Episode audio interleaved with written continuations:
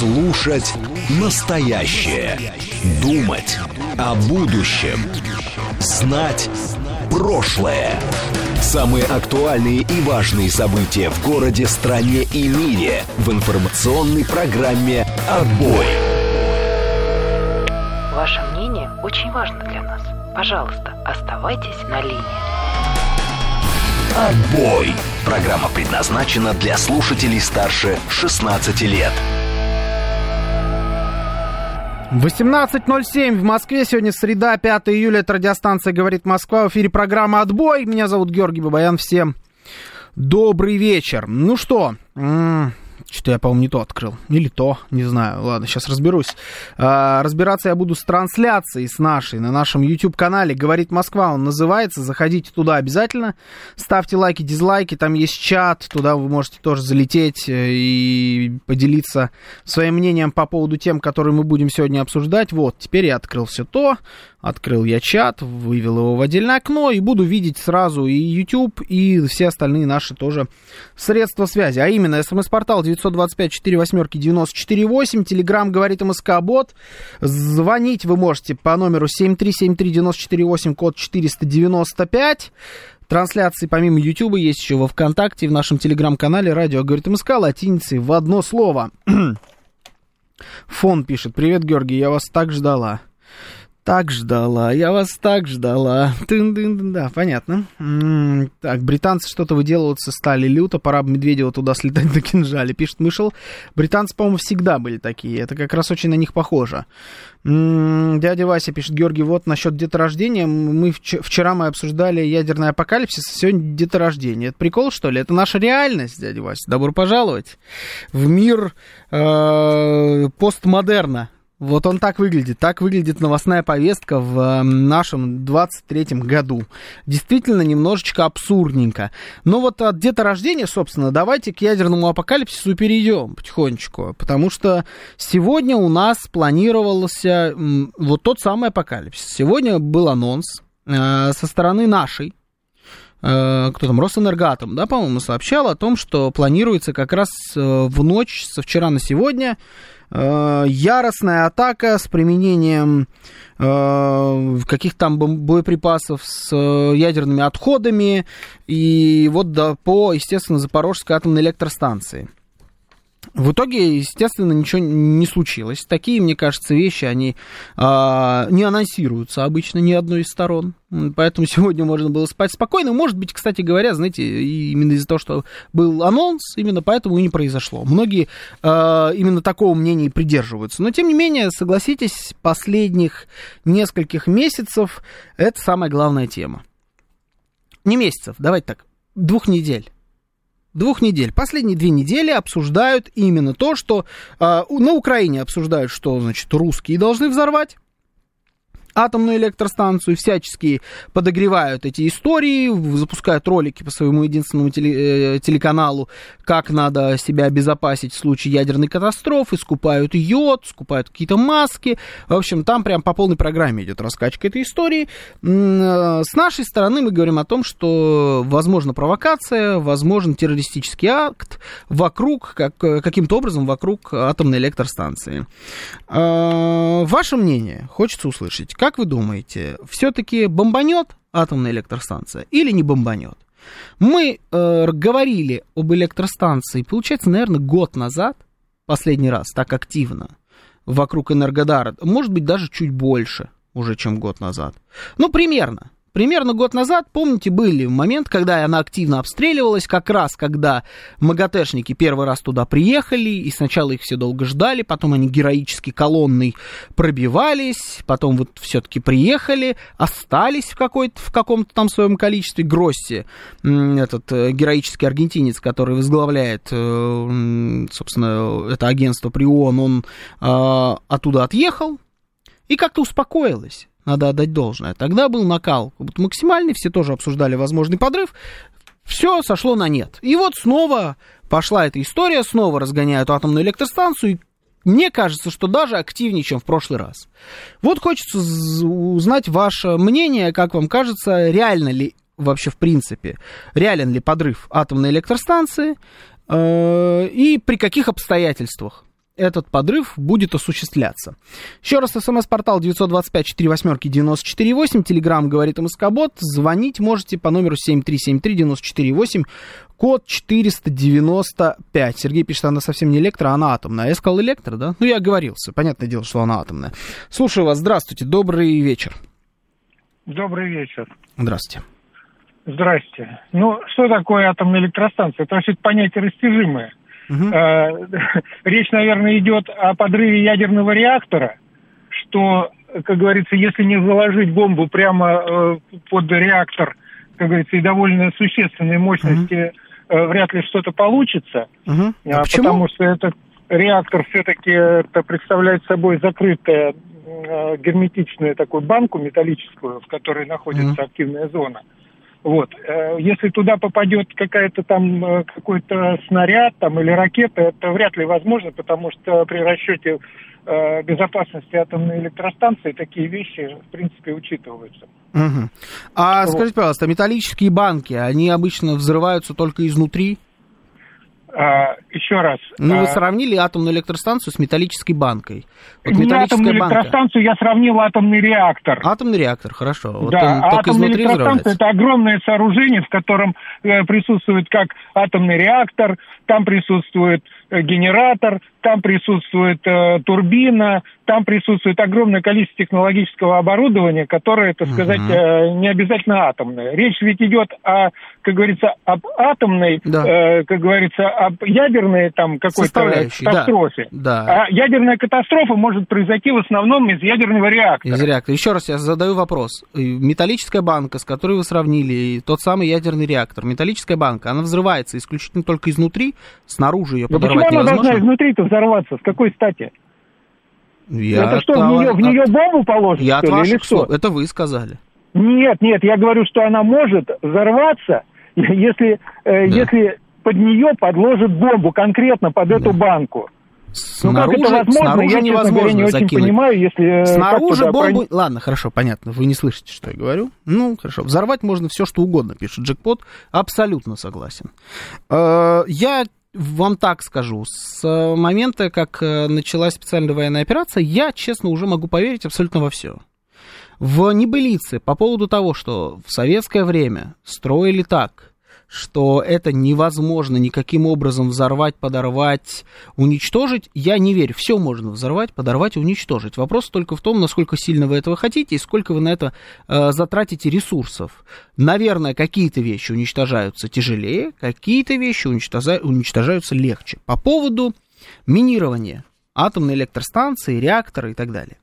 Э, мы не будем сейчас э, зацикливаться на реакторе, генераторе, заборе, проходной, вот этих всех историях. Понятно, о чем идет речь, когда мы говорим про подрыв атомной электростанции или какой-то теракт в отношении нее. Э, вот это, знаете, лишняя демагогия в области терминов, мне кажется, абсолютно сейчас не нужна.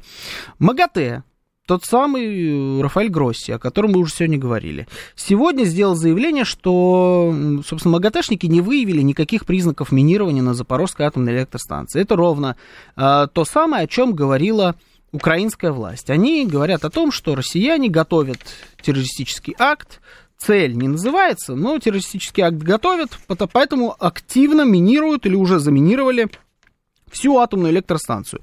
МАГАТЭ берет и опровергает. Можем ли мы относиться к такой структуре, как МАГАТЭ, с доверием? На мой взгляд, нет, потому что эм, все, что они там делают, в чистом виде профанация.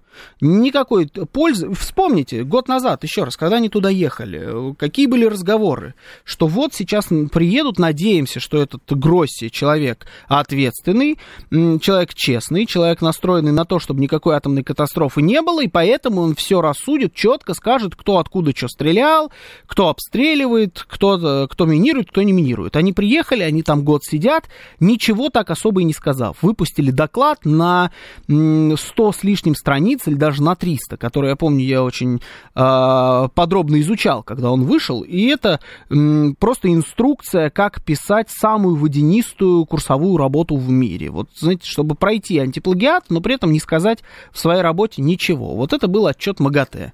Но в, нашу сторону они как-то особо не подмахивали. А сейчас это явно идет контратака против того, что говорят на Украине, украинские средства массовой информации, лидеры мнений, э, представители властей и так далее. Никаких признаков минирования нет. А значит, если и будет что-то происходить с атомной электростанцией, то это будут э, делать украинцы, обстреливая ее, например, там, какими-то боеприпасами с ядерными отходами, о чем нам говорил Росэнергоатом, вот буквально накануне. А, Игорь Денисов пишет, а зачем подрывать реакторы и хранилища отходов? Кинул э, на основную территорию грязную бомбу и загрязнил. Ну, наверное, как вариант. Я думаю, что там масса возможностей есть. А, что с ней сделать? А, вообще там находится хранилище отработанного ядерного топлива на открытом небе. Если бабахнуть туда, мало не покажется. Это тоже, да, действительно там есть. Да, этот доклад э, только в тубзик положить, чтобы освежитель э, не перечитывать, пишет Миша Николаев. Ну да, абсолютно ни о чем был доклад. Хотя так много почему-то на него все рассчитывали. М-м, рассчитывать, конечно, не стоило. Если поставить закрытую железную банку на электроплиту при этом, и при этом не открыть, то она, конечно, взорвется. У моего соседа на даче так банка с фасолью взорвалась на кухню, бах, был мощный. Да, но что-то мне подсказывает, что если сверху по железной банке долбануть э, какой-нибудь хорошенькой такой здоровенной петардой, она тоже взорвется. Или выстрелить из нее дробо... в нее из дробовика. Тоже будет эффект. Ее явно пробьет. Поэтому аналогия с Э, железными банками мне не нравится просто вот категорически. Слушаю вас. Здравствуйте. Добрый вечер.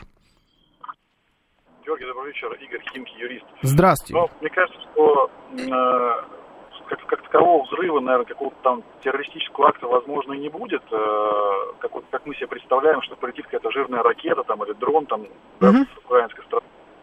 Но, или 50 жирных э, ракет. Ну да, да, да, да, да. Но угу. согласитесь, что это, это им и не нужно. Как это им и не нужно было в Буче, в Каховской ГЭС. Э, скорее всего, mm-hmm. то есть вот смотрите, э, там будет кино, кино для западного и внутриукраинского потребителя, mm-hmm. возможно, уже Зеленский снял.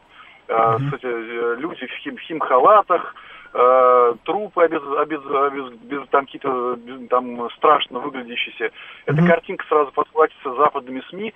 Mm-hmm. Им, в принципе, это нужно. По какой-нибудь там счетчик Гегера включат, э, там, что в Польше уловили там 3 микрона, все, значит, точно случилось. Американцы услышат какой-то э, взрыв характерный в принципе, будет достаточно для того, чтобы добиться того политического э, эффекта, который, собственно говоря, и требуется здесь. И как, как таковой удар и не нужен, потому что общество уже подогрето, уже пошли ролики, уже роз, роз, раздали там какие-то йод раздали, уже mm-hmm. защиту раздали. И, по сути говоря, э, без самого непосредственного вот этого удара э, будет достигнут эффект которые требуются. И, возможно, на самом деле, вот вчера как бы э, Александру не дозвонился в эфир, и хотел сказать, что, да, вот как вот интерпретация э, речи Медведева, да, которая постоянно отсылается вот к этим э, э, историям э, с о, ядерным ударом. Угу. Я думаю, что закули, закулисно идет вот этот торг кто кого, как, ну, как бы, скажем так, вы, выторгует какие-то условия, какие-то временные, локальные, постоянные, будущие, не знаю, там, о мире или о каком-то там перманентном, или о каком-то там локальном каком-то э, событии. И э, в этом смысле закидывается какая-то определенная э, как бы удочка. Вот мы закидываем Медведева, ну, при всем уважении. Вот как, как раньше американцы закидывали, закидывали Киссинджера, да, например, там статью. Да. А, Песков же не просто написал, мы здесь все заняты, нам некогда ерундой заниматься, мы здесь воюем, а, и статью не будем читать. Мне сказали, что мы изучим там тезисы определенные, там, скорее всего, какие-то смыслы там, чуть, там, да, скрыты между строк. И вот похожий эффект, я думаю, и здесь будет, что, э, возможно, самого удара не будет, а именно вот эта вся истерия вокруг, да, э, потом посмотрят реакцию там, да, Понятно, нашу. да, инсценируют, да. грубо говоря, как они уже, в принципе, умели инсценировать. Но я не согласен. Объясню почему. Э, если инсценировать э, какую-нибудь там, как ее называют, трагедию в Буче, Достаточно просто. Э, Все, что вам нужно, это э, оцепить местность, э, впустить туда только нужных вам журналистов, которые сделают нужные вам кадры того, что вы там разложите, не разложите, ту инсценировку, которую вы там выставили, они снимут как надо. Вы все это уберете, фотографии уже во всех средствах массовой информации, видео есть, доказательств никаких, которые обычные люди могут найти, нету. С, атом, с трагедией на атомной электростанции все сложнее, потому что чисто теоретически, если вы сняли какой-то фейковый счетчик Гейгера, э, вы везде раструбили, вот все, оно все везде взорвалось и так далее, могут же выйти. Счетчик Гейгера не такая редкая штука, она на Алиэкспресс продается. И так вот, на секундочку. Выходят люди и замеряют. И получают совершенно другие данные. И получается, что вброс. Э, потом МАГАТЭ говорит, ну тут вообще-то все спокойно, здесь все работают. У вас есть картинка с атомной электростанцией, откуда никто не бежит, где продолжают работать сотрудники и так далее. Как вы это инсценируете? Ну, это эффект будет буквально на полчаса. Э, до тех пор, пока не выйдет первый ролик, э, где какой-нибудь, я не знаю, атомный любитель, бывают ли такие? Я думаю, что бывают. С, с металлоискателями же люди ходят, ищут что-нибудь. Вот и э, с счетчиками Гейгера тоже. Я знаю, есть такие люди, которые любят по разным районам города пошариться и найти, где здесь отравленная земля, на которой нельзя застройку какую-нибудь устраивать. Вот эти люди э, достанут свои счетчики э, и опровергнут сразу этот вброс. Поэтому, если вам действительно нужна э, картинка такой катастрофы, вам надо устроить эту катастрофу. Вот и все. По поводу того, что им э, это не нужно, если не с точки зрения инсценировки, а с точки зрения смысла. На мой взгляд, это как раз очень даже нужно. Это вообще э, идеальный для них сценарий, потому что украинские власти не были замечены никогда в какой-то особой любви к своему народу, особенно к тому, который проживает в тех регионах, на которых в основном отразится подрыв атомной электростанции.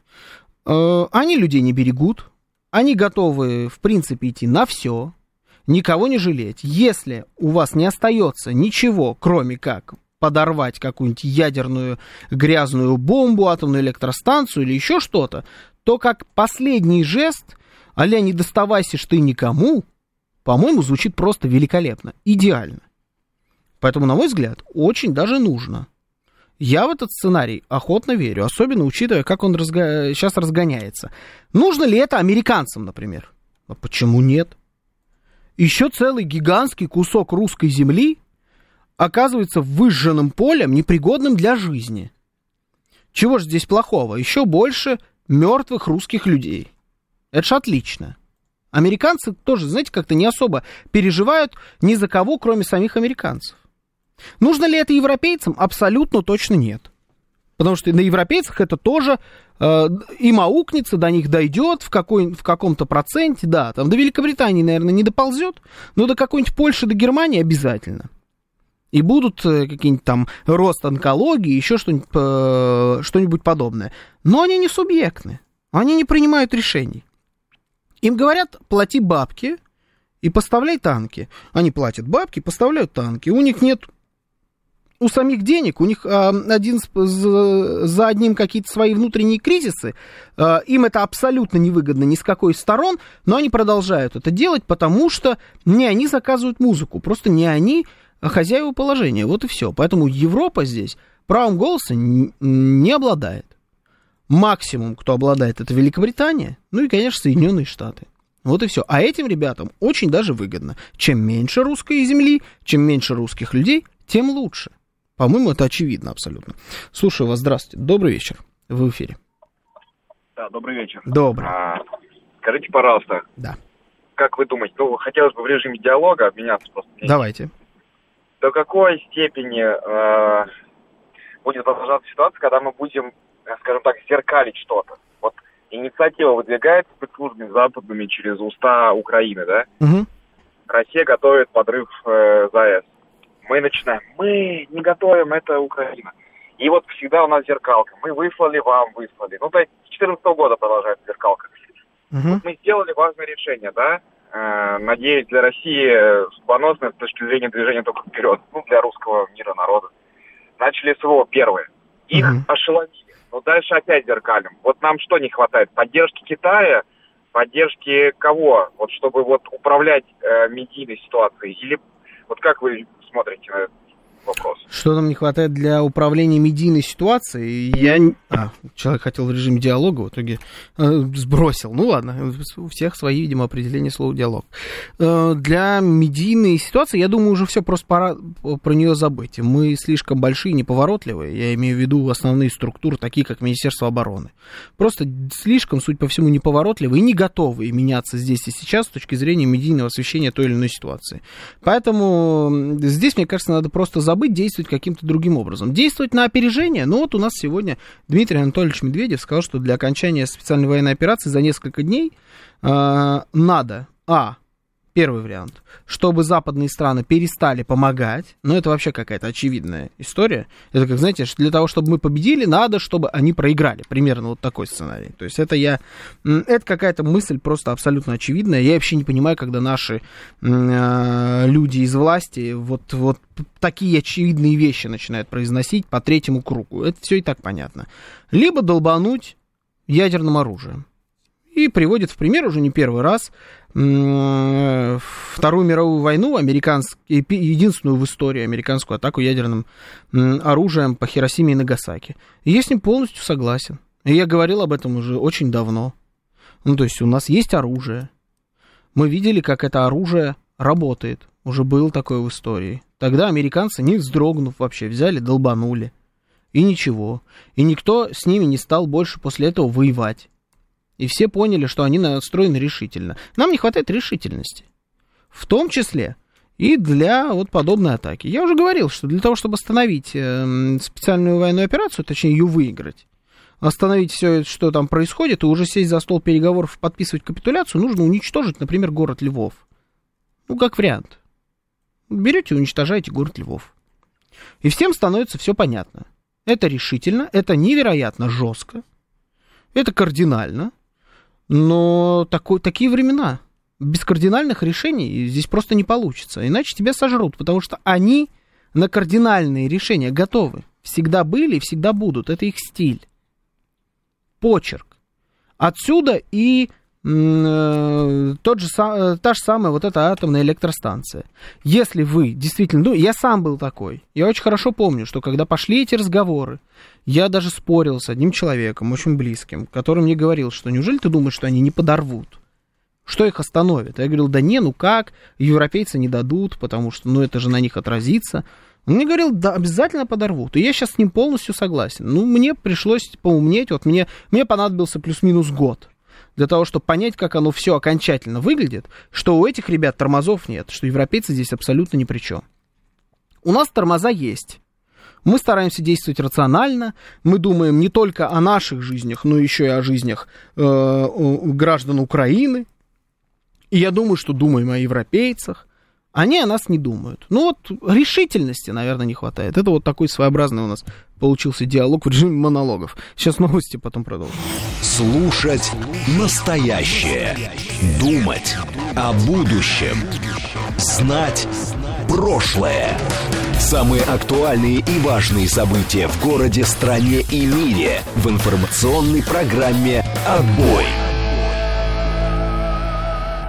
18.36 в Москве. Сегодня 5 июля, среда. Это радиостанция «Говорит Москва». В эфире программа «Отбой».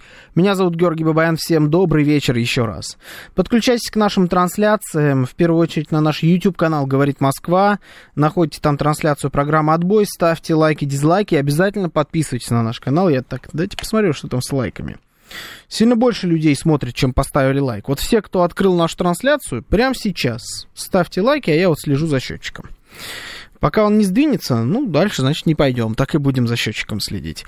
А, также у нас есть трансляция во ВКонтакте, в нашем телеграм-канале «Радио говорит МСК» латиницей в одно слово. И наши средства связи. СМС-портал 925-48-94-8. Телеграм говорит МСК бот. Звоните 7373-94-8, код 495. Ну, справедливости ради счетчик пополз, конечно, но надо бодрее. Давайте, подключайтесь. Читаю ваши сообщения. Нам наносить ядерные удары невыгодно информационно. Так единственные в мире применили американцы, аморальные гады. Так будем еще и мы. нужно всему миру через Rush Today, которую вроде как смотрит весь мир, рассказывать, что страшное ядерное оружие могут использовать только американские власти. Только они способны скинуть бомбу на спящий город, где мирным сном спят матери, старики беременные. Они способны скинуть атомную бомбу и уничтожить чужое культурное наследие. Вот, вот они могут, но не Великая Россия. Ну, это для, знаете, в пользу бедных. Ну, так скажем, никто в мире не считает, что американцы аморальные уроды. А если и считают, то американцам глубоко на это наплевать. Ну, мы аморальные уроды. Ну и что? Зато мы аморальные уроды, которые в случае, если вы нам не понравитесь, вас уничтожим. Ну, это и кто тут прав? Это же не э, конкурс красоты, где выбирают самую талантливую, милую, красивую девочку. Ну, кстати, в последнее время что-то как-то так не особо не получается, но тем не менее, да, это не институт благородных девиц. Это большая геополитика. Наплевать они хотели на то, кто о них что думает. Они музыку заказывают, потому что в случае, если ты с ними не согласен, они будут делать все, чтобы тебя уничтожить. Зайдут в тот же самый, например, Ирак, и за сколько там лет э, длится вся эта история, положат миллион с лишним человек по самым скромным, скромным подсчетам, и особо рефлексировать на этот счет не будут. Надо будет мирные города уничтожить. Ну, уничтожат. А до того, как у них появилось ядерное оружие, они то же самое сделали с очень даже, ну и ладно, мирным, наверное, его не назвать, но без каких-либо военных целей, городом Дрезден, например. Тоже сравняли его с землей. Закидали всем, что у них только было э, на тот момент, они и, и британцы. И все. И что, как-то сильно сейчас а, в Германии сидят и говорят, вот аморальные уроды британцы, или вот аморальные уроды американцы. Это, ну, не, можно, можно жить в этом мире иллюзий, но я сильно против. Потому что это просто не настоящий мир. Мы можем до бесконечности пытаться рассказать, что мы самые хорошие, но а зачем это нужно делать? Если там нас таковыми не считают просто априори. Никогда не считали и никогда считать не будут. Не хотят этого делать. И не хотят в это верить. А те, кто верят, ни на что не влияют. Ну и зачем? Ради кого стараться э, быть лучше, чем мы есть на самом деле? И стараться все выше и выше прыгнуть? Для, просто для кого? Не понимаю. Я не согласен. Япошки сдались из-за квантунской армии, а не из-за ядерной бомбы. Но Львов я бы уничтожил только потому, что нашим не станет никогда, пишет Виталик из страны ОС. Ну, там можно рассуждать, из-за чего сдались япошки и так далее. Но, тем не менее, бомбы были сброшены, японцы сдались. Вот все. А дальше вот эти рассуждения, ну, не знаю. Мне тоже кажется в пользу бедных. Я не говорю, не призываю завтра бомбить э, ядерным оружием Львов. Я говорю о том, что я согласен с Дмитрием Анатольевичем Медведевым, который говорит, что вот есть два варианта, как остановить все это нашей победой практически по щелчку пальца, в моменте. Вот если вдруг они перестанут помогать, и это правда, как только они перестанут поставлять все, что у них есть, в первую очередь деньги, э, Украина просто не сможет существовать. Это очевидный вариант, но он просто слишком очевидный, он прям на поверхности. Это, это фантастика, они не, не будут этого делать, по крайней мере сейчас. Когда-нибудь обязательно бросят, как бросили всех. Видели Саакашвили? Как выглядит? А найди мне фотографию Саакашвили, покажи, пожалуйста. Вот э, Саакашвили, э, я бы сейчас на месте Зеленского очень бы внимательно присматривался товарищу Саакашвили, потому что он буквально может заглянуть в свое будущее. Вот так он будет выглядеть, если ему не повезет, он не умрет раньше, чем он будет выглядеть примерно так. Так случается со всеми, э, за кого в какой-то момент впрягаются американцы. Вот, вот у нас вот сейчас есть кадр. Вот это Саакашвили. Вот он выглядит так. Это будущее Зеленского, абсолютно точно. Я об этом всегда говорил, еще до того, как специальная военная операция намечалась. Когда у нас, когда были кадры, как из Афганистана улетали американцы, и афганцы, которые им поверили, были, э, залезали на крылья самолета, и потом с него слетали наверху, там уже на взлете. Я тогда говорил, что, ну, товарищи украинцы, ну, это ваше будущее, вы точно так же будете с крыльев самолетов слетать. А это вот э, президент проамериканский, за которого они впрягались. Вот будет все то же самое. Это неизбежно абсолютно. Потому что чекать они хотели на Саакашвили. Это пешка, которая свою игру сыграла, проиграла ее. Ну, он уже отыгранная фигура, он не нужен. Зачем за него впрягаться? Вот и все. А, ну и, в общем, если они откажутся от вооружения, либо если мы возьмем и решительно применим самое мощное оружие, которое только, в принципе, существует, и покажем, что у нас есть э, для этого запас прочности и решимости, э, и американцы в момент сдадут назад, потому что это, этого они боятся больше всего. Это им не нужно. Им нужен управляемый хаос, а не хаос тотальный ядерная война. Так, что здесь есть еще? Угу. Альбина Кори пишет, уничтожить львов? Как так? Жора, вы что? Там же обожаемые вам, вами дети, которые святые ангелы и все такое. Э, обожаемые вами дети, которые святые ангелы и все такое. Это я вообще не понимаю. Причем здесь, почему они именно мной обожаемые? Это конкретные какие-то дети во Львове? Или о ком идет речь? Я еще раз говорю, я не призываю это сделать. Но если мы рассуждаем о том, что может закончить здесь и сейчас, я с этим вариантом согласен. Это так. А, так, а цель у американцев для применения ядерного оружия в Японии было три. Хиросима, Нагасаки, Киото. На Киото из списка вычеркнул министр обороны Соединенных Штатов. Это абсолютно неважно сейчас. Это какие-то вы куда-то в дебри уходите. Зачем они? Вячеслав. Love. Ну, по-английски написано этого человека. Он такой вот интересный. Вич S тогда Love. Еще можно так поиграться с вашим именем, если вы любите подобные игры. Наши патриоты совсем страх потеряли. Повторить Хиросиму, уничтожить сотни ты, сяч, раздельно людей, совсем идиоты. И главное, ради чего? Ради победы. Ну, если хотим, здесь и сейчас. Мне кажется, у нас есть ресурсы, возможности сделать это другим способом. Но здесь сейчас вполне себе. А, давайте будем честными. Когда первый снаряд залетел на территорию РФ со стороны Украины, задолго до СВО, вот тогда и надо было жестко отвечать. Я не прав? Съели, утерлись, терпим и по сей день. Это, если честно говоря, не очень. А, ну, не помню, когда какой там снаряд залетел с территории Украины и так далее. Причем здесь это не очень понимаю. Роман Иванович пишет, а фото Януковича есть? Намекая на то, как выглядит человек, за которого впряглись мы? Нет, нету. Я думаю, потому что он ну, сидит э, так хорошо защищенный, что его и сфотографировать особо не получается. Были какие-то фотографии, я помню, из Ростова, но они давно были. А вам сильно хочется увидеть фото Януковича? Мне что-то как-то не очень. Медведчука есть. Медведчука достаточно свежие, в том числе интервью есть. А, Януковича не знаю. А, так, Эль Родстер пишет, ну Зеля вроде миллионера, гражданин United Kingdom, Англии, то бишь. И то я не знаю, гражданин он United Kingdom или нет. Это не важно. Если вас слушает Шари, у него будет истерика. У него и так истерика. Он, по-моему, уже просто съехал. Так что пожелаем человеку скорейшего выздоровления.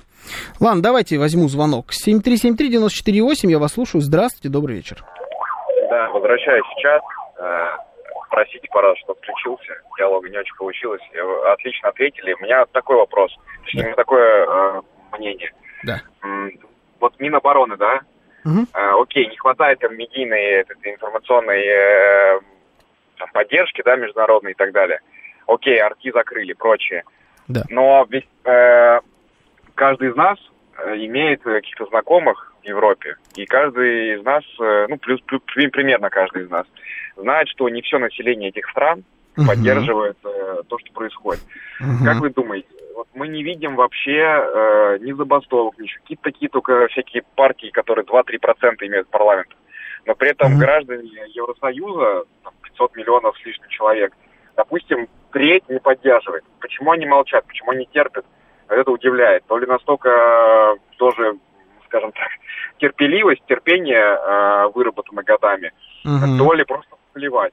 И вот этот ресурс мы не задействуем. Хотя у нас там много живет русских граждан, которые да. поддерживают Россию, которые давно живут. Э, представители торгпресс. Которые не поддерживают, тоже много. Тоже много. Вот этот ресурс, мне кажется, надо направить тоже силы какие-то там внутренние внутренних специалистов может э, обучить, и чтобы те обучали те, которые там живут. Прям вот сетку Отличный, отличный вариант по поводу сетки, спасибо. Но это надо было делать сильно раньше, лет так 10 назад. Вот тогда надо было это делать. Мы не делали. Сейчас уже поздно. По поводу там каких-то наших знакомых и так далее в Европе, я не знаю, мне вот, я так на скидку думаю, нет особо знакомых в Европе, которым я мог бы написать и еще как-то воздействовать на их мнение. Вообще никого. Друг есть в Соединенных Штатах. Вот, это единственное. Но э, не переоценивайте возможности этих людей. Терпеть они там привыкли, не согласны, согласны. Во-первых, не, тоже надо э, давать себе отчет, что не так много там несогласных. Э, давайте вспомним, что это все практически на 100% нации проигравшие во Второй мировой войне. Они все. И Германия, и Италия, и Испания, и Финляндия, а, ну, отчасти, наверное, и Польша, которая, ну, Польша, Польша, ладно, это своеобразная история. Та же самая Латвия, Литва, Эстония. Давайте вспомним, какие там были настроения. Это все нации проигравшие. А что они должны нас любить настолько, что там свое правительство должны свергать? Это два. Три, ну, у них пропаганда тоже работает, она очень хорошая. Э, мы опоздали, все. Это надо перелистнуть эту страницу. Сейчас думать о том, что нам надо кого-то туда засылать и работать там как-то с каким-то мнением, никто вам уже не даст туда никого засылать. Все. Они уже все это очень четко фиксируют, э, всех отлавливают и влиять не дают. Надо было влиять раньше. Одного арти и спутника явно недостаточно. То есть на наш один RT и на агентство «Спутник» у них э, внутри России работает BBC, CNN, CNBC, ABC, настоящее время, радио свободы. Это я еще не говорю про... Это прямо в открытую те, кто работает. Еще огромное количество средств массовой информации. Все, кстати, кого я перечислил, скорее всего, иноагенты. И еще огромное количество разных иноагентских средств массовой информации, которые мимикрировали под наши СМИ но работали за их деньги. А у нас вот всего два было. Отличных, великолепных, суперпрофессиональных, но всего два. Мы просто опоздали. Может быть, у нас и нет мощности такой, как у них, для того, чтобы столько агентов влияния создавать. Но это уже просто не важно. Все, это в прошлом. Зачем сейчас об этом говорить? А, так, что есть здесь еще? Читаю. Э, Франция тоже проиграла с правительством Виши, пишет Антон. А, те русские, которые живут в ЕС, им пофиг на Россию, как и мне на Республику Беларусь, что аж неудобно, пишет человек, который зовут Беларус. Победителей не судят. Вот победим, и никого не нужно будет агитировать. Большинство будет на нашей стороне. Да даже если не будут они на нашей стороне, да наплевать. Нам побеждать надо. Историю победители пишут. Ну да все. Надо понимать, на что готовы они, контексте вот той же самой атомной электростанции. Это нам разгребать потом. Вот никто на континенте не будет это разгребать, кроме России. Так или иначе, они подорвут, а разгребать будем мы. Она под нашим контролем сейчас, она будет потом под нашим контролем. И все вот это, всю эту ядерную шелуху потом нам очищать, зачищать, спасать людей, лечить и так далее. Это все на нас нагрузкой, вообще не на американцев.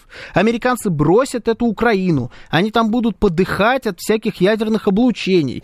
А, и никто им ни копейки на это не подаст будут заниматься своими проблемами с мексиканцами, с картелями, с всякими геями да лесбиянками. У них там много есть разных проблем. Они будут этим заниматься у себя там на континенте. А здесь а, пол Украины будет подыхать от лучевой болезни.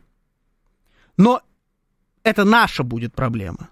Так как это наш континент, и здесь мы командуем. Здесь мы, мы хозяева этого континента. Это наши будут в первую очередь проблемы. Так почему бы не подорвать? Я вообще удивлен, что это до сих пор был, не было сделано. Но я думаю, что это такой финальный аккорд. То есть это явный инструмент, э, ну, я, либо куль, это либо кульминация произведения, либо вот прям яркий финал. Когда уже не остается ничего, ты кидаешь последнюю вот эту подляну и сливаешься. И дальше уже, ну и все, и разгребайте, как хотите. Взяли вы там свои исторические земли, включили их в состав России, ну, а они теперь все непригодны для жизни, непригодны для сельского хозяйства, непригодны ни для чего. Это теперь будет зона отчуждения. Ну и жрите, русские, вашу зону отчуждения. Почему этого не сделать? Мне кажется, вообще, с точки зрения американцев, идеальный план. Просто великолепный. Слушаю вас. Здравствуйте. Добрый вечер. Вы в эфире. Здрасте, здрасте. Здравствуйте, Георгий. Здрасте. Ну вот я хочу сказать свое мнение, оно, Давайте. к сожалению, совпадает с вашим. Угу. Я считаю, что пока мы не начнем вот реально вот крошить да. Украину, ничего не изменится. А изменится только э, как бы в худшую сторону, потому что если взять промежуток времени, вот это вот ничего не изменится, это означает ухудшение обстановки. И вот э, лю- люди в Европе, вот эти политики, все вот граждане, они поймут нашу решительность только тогда, когда они начнут видеть вот результат. А он именно вот в этом слове, в прямом смысле, я говорю, именно крошить. Я не говорю взрывать там детские сады, там дома, так по возможности, естественно. Именно, что мы нацелены серьезно. И они, когда будут это все видеть, они начнут подсознательно допускать, что это может прилететь и к ним. Вот тогда начнутся какие-то изменения. А вот это то, что происходит, к сожалению, это вот, ну не знаю, вот меня лично не утешает. У меня друг э, погиб там, и mm-hmm. когда вот я видел, как его хранили, почтами, да, все, и стоит вот этот его десятилетний сын, держит медаль заплаканный, ну, ребенок, то вот стоишь и думаешь, а что нужно показать вот этим всем западным, э, ну, в общем, плохим вот этим вот политикам, uh-huh. чтобы они поняли, что возмездие придет. Вот то, что сейчас показывается, вот лично даже меня как гражданина не убеждает. Я после каждых новостей, после каждых, э, ну, итоговых таких новостей, у меня такое, знаете, чувство, что вот мной вытерли пол. Вот, к сожалению, вот опять, вот опять думаешь, ну все, вот сейчас вот что-то сделают, и я вот вздохну. Нет, постоянно чувство вот этого униженного. Может быть, у меня какие-то комплексы, я не спорю там, я не претендую. Но вот оно меня почему-то постоянно, вот, как будто вот леща дали. Сейчас вот эта вот станция опять. Ну что мы, что мы вот ждем какое-то благорассудие от, от, оттуда? Не будет его. Будет, как вот вы сказали. То есть, грубо говоря, что дороже? Дом 16-этажный в Киеве или коленные чашечки нашего солдата? Вот что дороже? Пусть каждый ответит цинично. Вот мне дороже коленные чашечки нашего солдата, чем 16-этажный дом жителями, которые привели свою страну именно к этому. У меня родственники есть на Украине. Uh-huh. В трех областях причем. И вот э, я очень сильно ошибался, что они возьмут и сметут этот вот режим нацистский. Потому что все мое мнение основывалось именно на, на, э, на их. Они быстренько переметнулись, вот быстренько. И вот в Николаеве вот самые сумасшедшие родственники. У меня во Львове есть, вот живет. Там вот более-менее вот адекватные. Мы наоборот за них переживаем. Мы говорим, чтобы они подтирали, не пишите нам, не звоните, ничего. А то, что я слышал от э, родственников, которые живут в Николаеве, это просто ужас. Они знаете, что сказали? Вот, если у вас есть минутка. Да-да-да. Они сказали, что э, мы ненавидим ваши советские фильмы. Я говорю, какие? Они говорят, вы из Шерлок Холмса сделали агента КГБ. Я, у меня пропал, пропал дар речи, я ему говорю, а ничего, что этому агенту, агенту КГБ англичане стоя аплодируют? А не вы ли смотрели эти фильмы-то, не моргая? А может, после вас это фильм 80-го года? Нет. Это агент КГБ, вы так вот его сняли. А что не про Жуглов говорили, я вообще сейчас даже не буду говорить, потому что это не фильм. Да, догадываюсь, догадываюсь. Ну, понятно, спасибо. Э, Царство Небесное вашему другу и крепкости духа всей его семье, в первую очередь его сыну. Это абсолютно точно. По поводу того, что самые оголтелые живут в Николаеве, да. В Николаеве, в Харькове, в Одессе, а, к сожалению. И тут тоже все предельно прозрачно, на мой взгляд. Это целенаправленная э, политика была. То есть перенастраивать людей во Львове особо не нужно. Там и так большинство ровно с той позицией, которую нужно было навязать всем остальным. Особенно на Юго-Востоке. Поэтому вся мощь украинско-американской э, антироссийской пропаганды была направлена именно туда. Э, рассчитывать, что они сметут, как выразился наш слушатель, нацистскую власть, можно было только в 2014 году. Вот именно тогда эти города все встали и готовы были сметать неугодную им э, политическую группировку, которая пришла к, ко власти путем государственного переворота. А мы тогда поддержали частично. К сожалению. Ну, собственно, сами виноваты. Можно спорить, готовы были, не готовы, там, э, надо было экономику как-то там подо что-то подгонять, еще что-то. Можно до бесконечности спорить, но факт в том, что тогда и Харьков, и Одесса, и Николаев, и, конечно, Донецк и Луганск, и Крым, все эти города встали, Вот я не помню ничего про Днепропетровск, не помню ничего про Запорожье, честно говоря, но уверен, что и там было, что просто менее громко, чем, например, в том же самом Харькове. Встали и готовы были э, с оружием, в том числе в руках, отстаивать свою русскость. Сейчас те, кто был готов в 2014 году эту русскость отстаивать, они либо уже мертвы, либо они э, в подвалах сидят, и я думаю, что эти люди, которые сидят в подвалах, скорее выбрали бы смерть. А остальные не рискуют даже вякнуть. И это абсолютно нормально, учитывая то, как э, украинский режим, неважно, кто во главе там, этого украинского режима стоял, Турчинов, это Порошенко или Зеленский, абсолютно неважно, как этот украинский режим с этими людьми разбирался. Что здесь э, э, уникально, почему? Ну, то есть я их даже в этом не винил особо. Из них таких сделали, их про перепрограммировали. Делали это целенаправленно, делали это последние 30 с лишним лет. Ну, собственно, добились своего. А, так, может от того, что во Львове не идут военные действия, в отличие от Николаева и Херсона, пишет Роман Иванович. А, а вы думаете, что во Львове меньше люди, да, плохо относятся к России, чем в Николаеве или какой там город еще был, убежал сообщение, ну, не важно. А, в Херсоне. Не, да, они там всегда, они там себя никогда не русскими не считали, особо и не украинцами не считали, они ближе к полякам там, чем, чем к нам. Всегда так было исторически. Я поэтому про Львов ровно и говорю в контексте вот того, что Дмитрий Анатольевич Медведев назвал условием окончания СВО за несколько дней. А, так, что здесь есть еще? На самом деле Мариарти был коммунистом и давал деньги Ленину, а Шерлок Холмс с ним боролся. Это, к слову, да, о том, как британцы там кому-то аплодируют нашему Шерлоку Холмсу. Это тоже, я вам так скажу, наше сильное заблуждение. Что британцы аплодируют какому-то нашему Шерлоку Холмсу.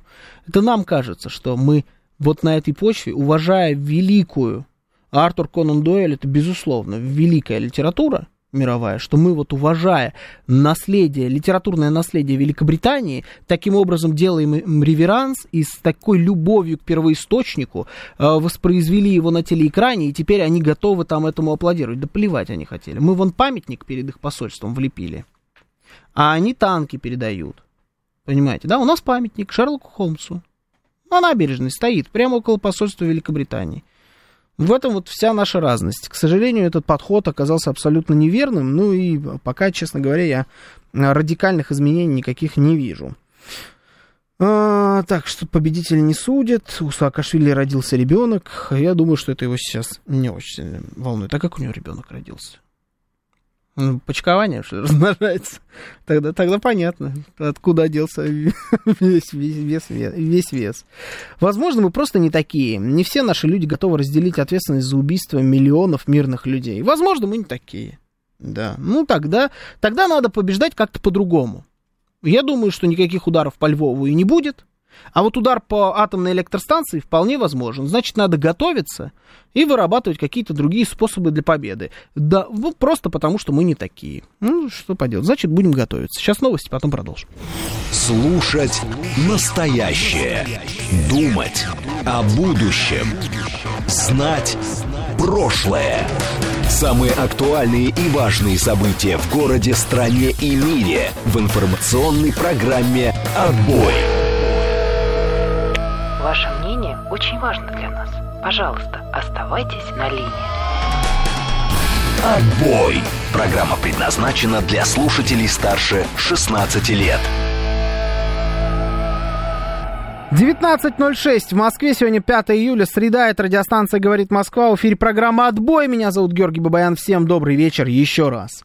Напоминаю, что вы можете не только слушать по радио на волнах 94,8 FM эм нашу программу, но и смотреть ее, например, на YouTube. Трансляция у нас на канале «Говорит Москва». Он называется. Заходите, ставьте лайки, дизлайки. Обязательно, я вижу, навалили побольше лайков. Молодцы. Но нужно еще больше. Их все еще меньше, чем смотрят людей. Там есть чат, в который вы можете писать ваше сообщение. Я его читаю. Так же, как, например, смс-портал 925-48-94-8. Телеграмм «Говорит МСК-бот». И звонки 7373-94-8, код 490 5. Также трансляция идет во ВКонтакте и в телеграм-канале «Радио говорит Москва», латиницей в одно слово. Подписывайтесь на наш телеграм-канал, там не только э, с трансляцией, там даже не столько, на самом деле, трансляции, сколько новости. Обязательно подпишитесь. А, АК пишет, может, начинать не надо было, и не было бы сейчас разговоров про ядерное оружие вообще. Да, наверное, не, не надо было начинать. Вопрос только в том, кто это начал и когда. Вот кто это начал, тому, наверное, начинать не надо было. Начали это в 91 году э, люди, которые развалили Советский Союз. Вот тогда не надо было начинать. А все, что остальное происходит, это следствие. Если вы говорите про то, что не надо было начинать СВО, нет, СВО надо было начинать, и сильно раньше. Это мое мнение. А, вам кнопку за 100 тысяч, спрашивает джекпот, доставили? Нет, они сейчас не доставляют никакие кнопки на территорию Российской Федерации. Кстати говоря, на Украину они тоже, по-моему, не доставляют сейчас никакие кнопки. Это такая вот политика Ютуба. А, так, что здесь есть еще? Э, в феодальном государстве разделение, кому квакать, кому сметать. Конечно, есть нюанс в нашем YouTube-чате. Там всегда надо уловить начало какой-то вот словесной перепалки, иначе сообщения в отрыве от этого начала, они просто не, э, не читаются, нету никакого, никакого в них смысла. Так, ладно, давайте я пока, я попробую, я обещаю, попробую найти смысл в нашем чате на YouTube, пока звонок давайте возьму. Слушаю, слушаю вас, здравствуйте. Добрый вечер. Здравствуйте, Здравствуйте. Георгий. Здравствуйте. Я Александр. Здравствуйте, Я Александр. Я коротенько, вот по Давайте. концовке э, прошлой, э, прошлого часа, вот по Да. концовке. У меня два тезиса. Я коротенько. Давайте. Ну, на 40, ну, как Илинский Да, говорил. да, Нет, я очень коротко.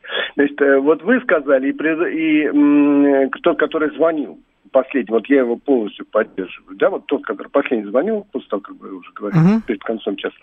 Значит, э, и я, он за себя говорил, что вот ему, э, его мнение, нет, это там мнение э, море людей не понимает, Мгм. э, как мы, э, так сказать, к чему мы идем, вот э, с таким вот мягкотелым движением, мягко говоря. Вот, и э, вопросы копятся, так сказать, снизу. Э, Это, то есть, ну, просто, и, так сказать, ну, я, это я даже, даже продолжать в прямом эфире не буду. Значит, а вот то, что эм, ну, вы сказали про 14 год, что надо было 14. Вот тут я, наоборот, выступлю в защиту нашего это, руководства. Мгм. Тогда мы ничего не могли сделать, поверьте. Мгм. То есть, э, первое, это, ну, про экономику я вообще не говорю. Э, нам бы э, расчеты здесь бы все финансовые обрушили, и у нас бы здесь все встало. Промышленность и расчеты. Ну, расчеты ладно, хотя экономика рулит. Э, значит, второе, у нас э, армии не было. Вот этой группировки, которая у нас э, на границе Украины мы 8 лет создавали, у нас ее не было. Нам нечем Мгм. было входить в Донбасс и Луганск.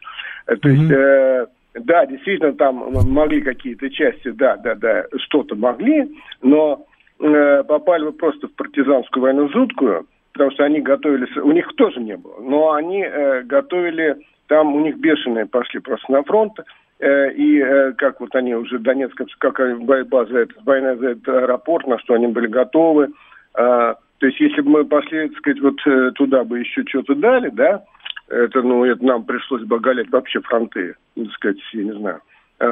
Э, у нас не было вот такого, э, не то что такого количества, вообще даже 50 тысяч мы не, не набрали бы нормально Мгм. туда. Вот, нам перед нами Сирия стояла. Мы попробовали бы мы Сирию не взять. Вот тогда бы у нас была бы катастрофа полная. Если Мгм. бы мы не помогли Сирии, э, вот э, Ливант, ну, Ирак и Сирия, превратились бы в лагерь подготовки боевиков именно против нас. Потому что Сирия, э, руководство Сирии было бы уничтожено уже к, к тому моменту, если бы туда вовремя не нашли. Хотя мы и так немножко опоздали. Вот. Э, И, и все. И вот этот лагерь подготовки, это, это просто миллионы, и они бы на нашу Среднюю Азию были перекинуты через Турцию. А с Турцией с нами, нам бы вообще не... Она с нами бы вообще не разговаривала бы, если бы мы не были бы в Сирии. Мы так контролируем часть Средиземного моря. И она к нам относится так хорошо еще и потому, что мы контролируем э, оттуда, ту территорию, нам не надо через пролив туда заходить. Вот. И э, э, поэтому Сирия для нас, не, э, я даже не знаю, что для нас сейчас важнее, Украина или Сирия. Вот. Э, и вот здесь, э, поэтому, а и перед нами стояла та задача еще. Она просто в тот момент уже стояла, мы уже туда начинали ходить. Вот, поэтому э, это, то есть у нас эти ресурсы, это самое военное, и А, да, а вот всех этих ярцев это еще близко не было. Uh, у нас не было еще, вот с тех пор появились у нас еще и подлодки, и фрегаты, это самое, это самое. А да. А тогда у нас еще ничего этого не было. А у Америки, извините, не так все плохо было. Они бы uh просто нам объявили ультиматум бы, э, как когда-то Кеннеди тогда объявил. Э, просто они бы подвели к нашим северным морям бы э, пару авианосных групп.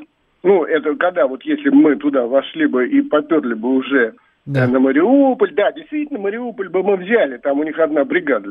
Взяли бы Мариуполь. Мариуполь бы, Кривой Рог, да, они бы нас поддержали. А Николаев, Одесса, слушайте, ну в Одессе э, они показали, э, что они в Одессе могут. Они сразу с ними расправились, те, кто за Россию был. Э, молодежь вся, это все же молодежь, э, э, фанаты Черноморца и еще второй команды. Э, они побежали и уничтожили просто Э, ну, смотрите, русского... я с чем-то из того, что вы говорите, спасибо большое, согласен, с чем-то не согласен, но, на мой взгляд, это вот вообще все сейчас э, разговоры в пользу бедных. Мы не знаем, что было бы тогда. Мы не знаем, э, где бы сопротивлялись, где бы не сопротивлялись, что бы делали тогда американцы, что бы они не делали. Я высказал свое мнение, это мое мнение. Мне кажется, что тогда было бы э, сильно быстрее, сильно успешнее. Э, точно, абсолютно. В успех я и сейчас не сомневаюсь, но это было бы быстрее, намного менее бескровно. А, что бы делали там американцы? Не? Да, скорее всего, многие процессы пошли бы по какой-нибудь другой ветке своего развития. Это очевидно. Но это все у нас сослагательное наклонение. Вообще не... Ну, это просто надо забыть уже. Это уже не случилось. Все. Я это просто сказал про 2014 год в ответ на сообщение, что, может быть, там что-то не надо было начинать. Если вы, я могу согласиться иногда с такими заявлениями, только вы четко отследите начало. И вот уже от этого настоящего начала мы с вами поговорим.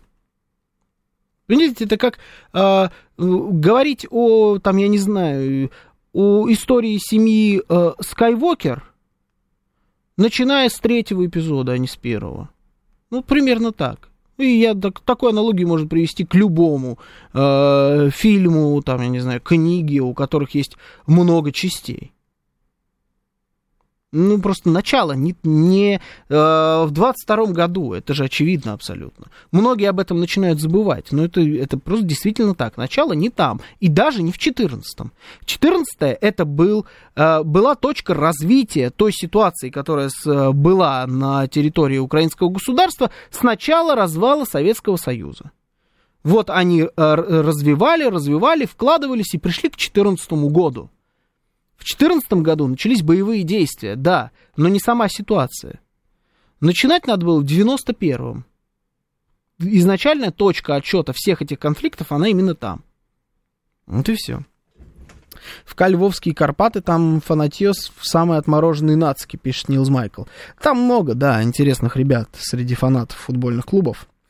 А, почему мы этому мужику должны верить про 14 год, умиляют такие люди? Да вы никому не должны верить особо. У вас же есть своя голова на плечах. Можете какие-то э, расчеты сделать. Если вам кажется, что э, по-другому, ну, позвоните, выскажите свое мнение. Слушатель позвонил, сказал, как он считает. Я говорю, мнений по поводу 2014 года огромное количество.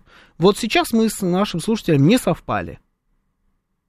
На мой взгляд, ничего бы не было не было бы никаких сильных сопротивлений, власти на тот момент крепкой в Киеве не было, она бы рухнула, э, мы бы взяли все это под контроль. Начинать надо было, наверное, даже еще не с момента, когда оттуда начал э, убегать Янукович, а еще в, то, в тот момент, когда только пошла маломальская жара на Майдане. Вот тогда нужно было начинать России. Но это уже все, в принципе, не важно. А, у нас есть, давайте немножечко разовьем, да, нашу с вами дискуссию. Помимо подрыва атомной электростанции, есть ведь еще одна история. Это саммит Украины-НАТО, который планируется, напомни, какое там число? 12? 12 числа. планируется его открытие, по-моему, в Вильнюсе где-то в тех краях. Вот, ух, какие, какие русофобские города. Прям название, музыка самая настоящая. А, и что якобы именно под это а, мероприятие Украине нужно будет предъявить какой-то результат. Причем результат достаточно существенный. А, маленькие деревни и села а, не подходят. Нужно будет показать, что контрнаступление имеет хоть какой-то ситуативный, но при этом достаточно крупный успех, и тогда будут обсуждаться вопросы о поставках дальнейшего вооружения, самолетов, там, может быть, каких-то еще боеприпасов, ракет более дальнего действия и так далее. Если не будет никаких результатов, то якобы э, поставки вооружения будут э, потихонечку снижаться, и тот самый процесс э, китка Украины будет запущен. Э, насколько вы, в принципе, верите в такое развитие событий? Считаете ли вы, что 12 э, июля да, июля у нас сейчас, правильно, июля, 12 июля, это какая-то точка, в которой будет, будут при, при, приниматься какие-то э, судьбоносные решения для той ситуации, которая у нас сейчас сложилась, в том числе на фронтах. Или мы опять преувеличиваем, просто очередной саммит, опять будут говорить о том же самом, украинцы будут клянчить НАТО, и их будут вежливо и очень красиво от этого НАТО утанцовывать куда-то в сторону, никуда не принимая, но при этом обещая много разных всяких плюшек, которые тоже никто, в принципе, не дает. Ну, то есть такая классика которая вот происходит уже много-много, на самом деле, десятилетий. 925 4 восьмерки 94,8, телеграмм говорит МСК-бот, звоните 7373-94,8, код 495. Слушаю вас, здравствуйте, вы в эфире, добрый вечер. А, здравствуйте. Здравствуйте. Э, вы знаете, э, скорее всего, и после 12 июля э, НАТО будет продолжать поставлять вооружение на Украину. В этом плане, наверное, от этого они не откажутся Угу. Вопрос в масштабах. Да, масштабы, ну, наверное, они не будут радикально более высокими, ну, наверное, в тех же масштабах, может быть, чуть меньше. Но это опять не решение проблемы. Вот э, для России, конечно, и пишется, и говорится, в том числе и Медведевым, много правильных слов, но вот э, что про, в реальности, да, мы все равно как бы к сожалению, как будто одной рукой продолжаем воевать. И вот ну, чисто практически такой аспект. Вот сейчас, когда есть угроза да, вот, ядерной провокации на Запорожской электростанции со стороны киевской власти, я не знаю, как, публично, не публично, но их надо также четко предупредить, как по поводу обстрелов э, Крыма, э, что, э, ну, даже, может быть, более радикально предупредить, что тогда они все, вся эта головка киевская будет рассматриваться как Радуев, Басаев, и Россия будет поставить своей целью уничтожить, уничтожение, так сказать, киевской mm-hmm. правительской головки, политической, военной, всех. Это нужно четко, мне кажется, артикулировать, чтобы не было соблазна вот устроить ядерную катастрофу на ЗАЭС. Тоже можно распространить на запрет, так сказать, вот, э, э, военных, ну, там обстрелов, провокаций против Белгородской области, Курской и тому подобное. Понимаете, вот слова говорятся правильные. Ну, смотрите, Львов, Киев, все стоит целехенькое. Вся их политическая, военная инфраструктура, в основном все стоит целехенькое. Э, их управленческая, так сказать, вот верхушка. Мы почему-то их не трогаем. А это все тянется уже достаточно долго. В августе будет полтора года. И очень серьезные издержки для страны. Это очень серьезный военный конфликт, но мы почему-то вот ограничиваемся множеством э, каких-то радикальных правильных слов, а вот в реальности продолжаем одной рукой воевать, не, никак не угрожая, не наказывая. Понимаете, ведь э, гибнут и ВСУ, там их гибнет тысячи и тысячи ВСУшников, э, гибнут и наши военнослужащие, что является трагедией но их, э, вот, э, их политическая и военная головка киевская, она целехенькая, к сожалению, она не трогается. Ведь это эффективный способ э, добиться, наконец, мира, добиться мира на российских условиях. Когда они почувствуют угрозу собственному существованию, они не смогут никуда разъезжать, ни на поезде, никак, ни к себе кого-то приглашать из натовцев. Вот э, в этом плане, что ведь уничтожив вот Э, как бы э, центры принятия решений, э, мы тем самым, э, так сказать, из СВСУ можем более эффективно справляться и продвигаться вперед, и решать проблемы безопасности, в том числе ядерной безопасности. Ага. Вот. Понятно. Я... Уничтожить центр принятия решений. Честно, уже у меня аллергия это словосочетание. Никто не будет уничтожать никакие, видимо, центры принятия решений, потому что сколько они уже стоят, сколько мы об этом говорим, уже даже в публичном поле как-то зачистили эти слова и, честно говоря, правильно сделали, потому что я сторонник того, чтобы меньше говорить, если ты не собираешься это делать. Это вроде как мы хоть чуть-чуть да, уяснили этот урок. А, Виталий Филиппович Тагай, руководство в Киеве сидит прям по адресу. Ну, come on. Я, на самом деле, не удивлюсь, что руководство в Киеве сидит прям по адресу. Вполне могут они прям там сидеть, учитывая, что туда не прилетает. Это как будто самые безопасные точки, в принципе, в этом Киеве. А, забыли упомянуть ультрас харьковского металлиста, они вроде как в теробороне. Ультрас харьковского металлиста являются основой самых оголтелых группировок, которые вы можете только себе представить, таких как Азов, таких как э, Кракен, вот это вот ультра, самые такие упоротые, э, выдержанные ультра с харьковского металлиста. В этом-то и вся тонкость момента. Самыми оголтелыми э, нацистами и животными, которые есть сейчас на Украине, являются люди с русскими фамилиями. Иванов, Петров, Сидоров. Самые оголтелые люди. Разговаривающие на русском так же, как и мы с вами скорее всего. Может быть, немножечко хорошо присутствует, но тем не менее, это не отменяет предыдущих названных мной вещей. А, Луис Энрике, новый тренер Пари Сен-Жермен, пишет нам. Нам обещали удары по центрам принятия решений. Вильнюс соберет всех, кто принимал решение против России. А, ну типа намекайте, что надо по Вильнюсу бахнуть. Ну, есть ощущение, что этого не произойдет, да? Мне кажется, не произойдет. Не надо по Вильнюсу. Я за поступательную историю. Давайте, до Вильнюса есть еще почему бахать. Мягко говоря. А, Джекпот пишет, надеюсь, что мы предъявим результат к этому времени. Нашим результатом к этому времени, а именно к 12 июля, будет отсутствие каких-либо продвижений э, украинских войск э, на линии соприкосновения. Вот это будет нашим результатом. Пока все идет именно к этому. Э, осталось там плюс-минус неделя, да, до самого саммита. Они, в принципе, умеют они демонстрировали уже несколько раз, как прям аккурат к саммитам, каким-нибудь съездам и тусовкам, они умеют э, добывать какой-то вот местечковый результат, чтобы его там заявить и на этом фоне э, добиться поставок тех или иных вооружений. Пока особо не вижу э, к этому предпосылок, обычно они все-таки бывают. Ну, посмотрим, чуть надо еще подождать а совсем немного осталось.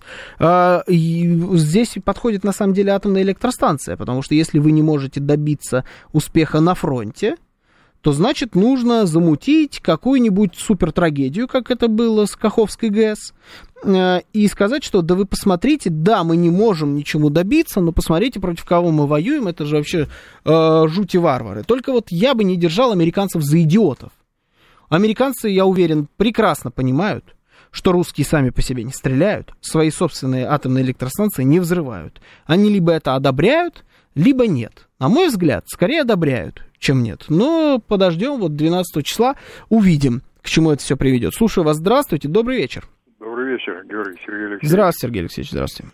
На мой взгляд, нет никаких судьбоносных решений, которые бы остановили наши вооруженные силы в достижении поставленных целей. Угу. Если бы такие решения были, они бы давно уже применили их. Они наблюдали, как горят их хваленная боевая техника. Для нас не должно быть неожиданностью ни Запорожская АЭС, ни включая там ввод там польских войск в западные районы или что-то подобное. Сейчас время, правда, пока работает на нас в плане тактики вооруженных сил. Потери они несут огромные, это нас вполне устраивает. Но это бесконечно долго, конечно, продолжаться не может. А что касается Запорожской АЭС – Главное, какая цель преследуется ударом по Запорожской АЭС? И кто стоит за принятием такого решения? Если цель только осуществить нападение без задачи создания какой-то критической ситуации, это одно. И последствия для того, кто это сделал и кто принял решение, будут соответствующие. А я не верю, что целью удара будет создать критическую ситуацию, как на территории Российской Федерации, на территории Украины, включая Европу и так далее. У России будет соответствующий ответ, И я думаю, этот ответ будет прежде всего против Вашингтона, а потом уже относительно руководства Украины. Uh-huh. У киевского режима тормоза есть одни только. Они уж больно хотят жить и не хотят быть уничтоженными. И жить они хотят за границей и хорошо жить. Ради этого они и стараются. Uh-huh. Поэтому подождем, что дальше будет. Спасибо, Сергей Алексеевич. Ну, по поводу э, ответа э, с нашей стороны по Вашингтону, у меня нет такой уверенности. Я не вижу, вот на данный момент не видел ни одной причины так думать, что будет какой-то ответ по Вашингтону. Ответ не по Вашингтону, ну то есть ультиматум. Если вы попробуете рыпнуться и создать какую-то критическую ситуацию в районе атомной электростанции, то мы таки долбанем ядерным оружием, вы не оставите нам никакого выбора, и, значит, будем стирать ваши города с лица земли просто раз и навсегда, э, это как ультиматум, именно украинские города имею в виду, это как ультиматум может сработать. Но по Вашингтону я вообще не верю. Ну, просто не верю. А, по поводу... Что там еще Сергей Алексеевич говорил? А, по поводу того, что у них есть тормоза и что они хотят жить. Э, люди, которые сидят в высоких кабинетах, там офис президента, СБУ, вот эти вот ребят. Да, они хотят жить. Хотят они жить э, в Киеве, или, может быть, в Харькове, или, может быть, даже во Львове. Нет, не думаю. Хотят они жить в Варшаве? Нет, не были замечены никогда в особой любви к Варшаве. Это, может быть, это Вильнюс или Рига, или Таллин? Конечно же нет, это все вопросы риторические. Это Лондон, Майами, Нью-Йорк, Лос-Анджелес но никогда же не Берлин или Париж. Поэтому плевать они хотели. Критическая ситуация, не критическая. Это Лондон, даже нет, не Лондон, это Париж, Берлин, э, Варшава и Вильнюс не хотели бы, чтобы на них пошло радиоактивное облако. Но их никто не спрашивает. Ну, такая забавная ситуация. 4 а, июля два стратегических ракетоносца РФ выполнили полет вблизи западного побережья Аляски. Совпадение, пишет Луис Энрике. Я думаю, это просто, да, такой хороший тонкий троллинг. 4 июля это День независимости, у них там большой праздник, и вот просто так а, прикольно потроллили. Ну, я думаю, это не совпадение, ну и ни о чем особом не говорит. А, так, нет, цель по АЭС одна, дискредитация РФ, пишет так. А тут я тоже не согласен. Я даже зарубился с одним коллегой на тему того, что он говорил, вот если они все-таки хотят долбануть, нам надо там наставить камер повсюду и сделать так, чтобы прямо в прямом эфире все это транслировалось, и все, весь мир увидел, что мы к этому не имеем никакого отношения. Я с этим не согласен. Не дискредитация РФ. Нас не надо дискредитировать. Они уже и так думают о нас то, что они думают. Им не надо переубеждать собственное общество, им не надо настраивать средства массовой информации, им это все не нужно. Они, мы уже в их глазах э, сволочи, орки, там вообще мировое зло. Мы такие в их глазах с 45 -го года прошлого столетия. Им не надо ничего для этого делать. Их цель не дискредитация, их цель усложнение нам жизни. И вообще все, что сейчас происходит, это именно про это, чтобы России было тяжелее изо дня ко дню. И чтобы это в итоге привело к какому-нибудь, например, развалу России, уничтожению ее ядерных, э, ядерного арсенала, чтобы можно было взять назад под контроль все бесконечные наши ресурсы. Вот это их цель. А дискредитация, она уже давным-давно прошла и прошла успешно. Поэтому, если они будут бить по атомной электростанции, то они будут это делать просто для того, чтобы русские люди больше не смогли жить на этой исконно русской земле. И нам будет от этого тяжелее. Вот и вся причина. Сейчас новости, потом продолжим. Слушать настоящее. Думать о будущем. Знать прошлое. Самые актуальные и важные события в городе, стране и мире в информационной программе «Отбой». 19.35 в Москве, 36, наврал, 36. Э, среда, 5 июля, это радиостанция «Говорит Москва», в эфире программа «Отбой». Меня зовут Георгий Бабаян, всем добрый вечер. Наши координаты. СМС-портал 925 4 восьмерки 948. Телеграмм говорит МСК-бот. Звоните 7373-948, код 495. Также идет трансляция на нашем YouTube-канале «Говорит Москва». Заходите туда, ставьте лайки, дизлайки обязательно. А, хорошо, хорошо сегодня ставите лайки, дизлайки, но нужно лучше. Нет предела совершенству. Ставим лучше лайки, дизлайки, пишем нам туда в чат. А, есть трансляция еще в ВКонтакте и в нашем телеграм-канале «Радио говорит МСК» латиницей в одно слово. Ну и по, традиции от э, такой большой глобальной темы отходим немножечко в сторону. И давайте с вами обсудим такую историю. Сотрудникам Минпромторга запрещают, хотят запретить, запретить или даже запретят, а, уже точно, по-моему, да? Да, уже точно. Мера начнет действовать 17 июля. Во как. Запретят использовать iPhone. Apple телефон.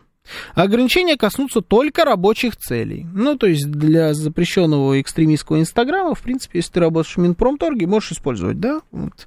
Для всего остального, пожалуйста, не надо. Мера, значит, действовать начнет 17 июля, это по данным газеты «Ведомости». Причиной за запрета на использование телефонов от Apple называют заявление ФСБ о вскрытии разведдеятельности США через, вот просто вдумайтесь, через вирус на iPhone. Вирус. Отмечалось, что заражены были мобильные устройства нескольких тысяч человек, в том числе дипломатов. Но почему-то речь идет только о Минпромторге. Заражены якобы каким-то вирусом тысячи, в том числе дипломатов, но запрещают именно Минпромторгу пользоваться айфоном.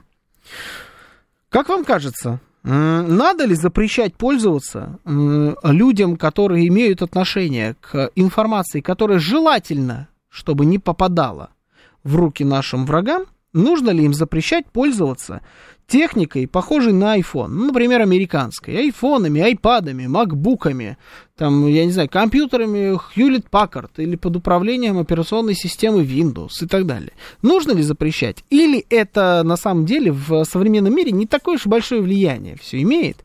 Ну, типа, они и так все знают, у них какие-нибудь шпионы есть, они все и так прознают, да не надо. Типа, пускай пользуются чем хотят, э, все это какая-то профанация, или даже, знаете, они запретят, а все равно все будут пользоваться и будут сливать им информацию через этот какой-то там таинственный вирус, который заслали всего лишь на тысячу айфонов почему-то. Не знаю почему, но вот речь идет именно о тысяче каких-то айфонов. СМС-портал 925 4 восьмерки 948, Телеграмм говорит МСК-бот, звоните 7373 948, код 495. На, на мой взгляд, ну это вообще какой-то бред. Я вам честно скажу, вот то, что прозвучало, это какая-то бредятина, абсолютно, э, как будто люди, когда не владеют информацией, вкидывают какую-то чушь. О каком вирусе вообще идет речь? Существует компания Apple она привыкла очень плотно дружить с американским правительством. Всю свою историю они это делают с удовольствием. Э, и у них взаимовыгодная дружба. А эти им заказы дают, вторые им информацию сливают, все что угодно. Зачем им заражать что-то каким-то вирусом? О каком вирусе вообще идет речь? Меня такие вот инициативы, они, честно говоря, пугают, потому что а, э, это говорит о том, что люди, которые делают подобные заявления, как будто вообще не особо понимают, как это все работает. То есть у любого современного IT-продукта, будь то программное обеспечение или железо, или как в случае с а, компанией Apple, и то, и другое в едином форм-факторе. Вот как, например, вот у меня здесь компьютер стоит. Вот это все сделала компания Apple. У них здесь своя операционка, свой процессор, все практически свое. Но у них обязательно есть как точки входа, так и точки выхода. Если им нужно, они оттуда достанут все, что угодно. Если вы вдруг верите в какую-то невероятную систему защиты персональных данных, то вы тоже ну, в, в очень наивное, в, в наивном настроении находитесь, мягко говоря. Приземлитесь уже на землю. Все, что подключено к интернету, можно сломать, пишет Григорий Санкт-Петербурга. Ну, вообще-то да.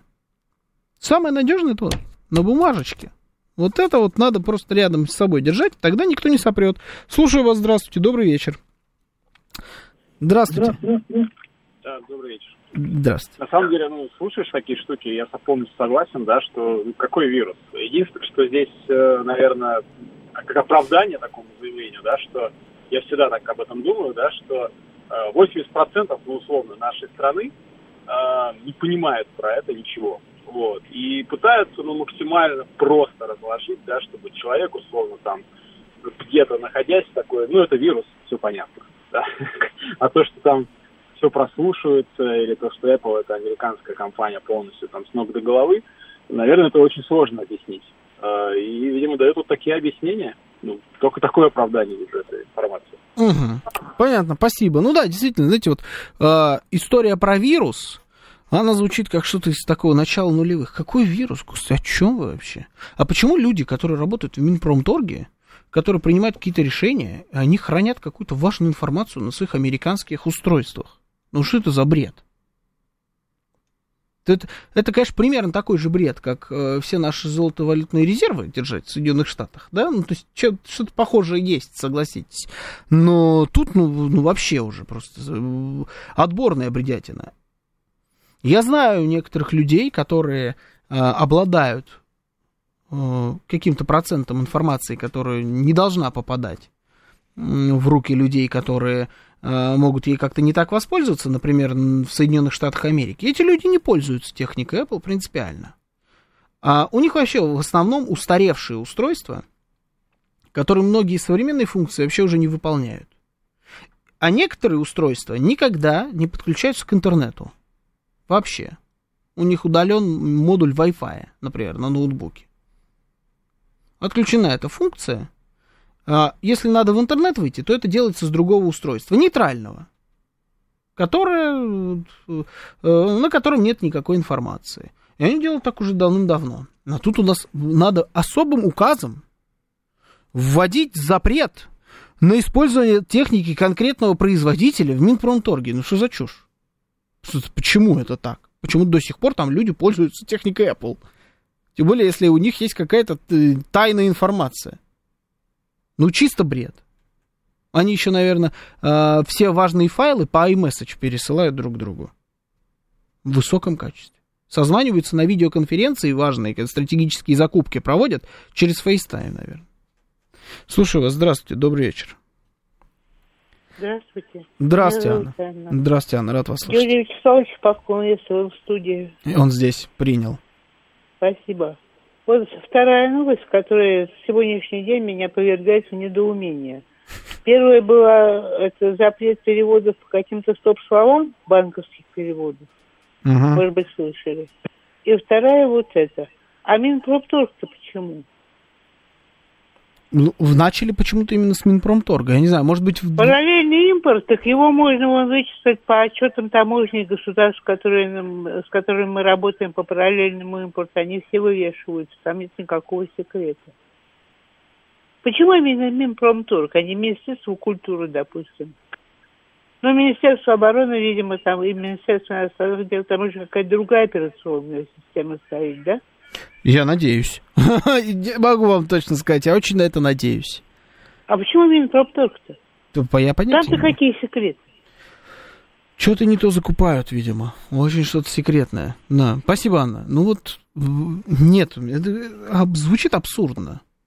Звучит абсурдно. На мой взгляд, любое, любая организация, начинающая со слова МИН, то есть министерство, не должна была пользоваться западной с западными телефонами, планшетами и компьютерами для ведения тех или иных рабочих вопросов.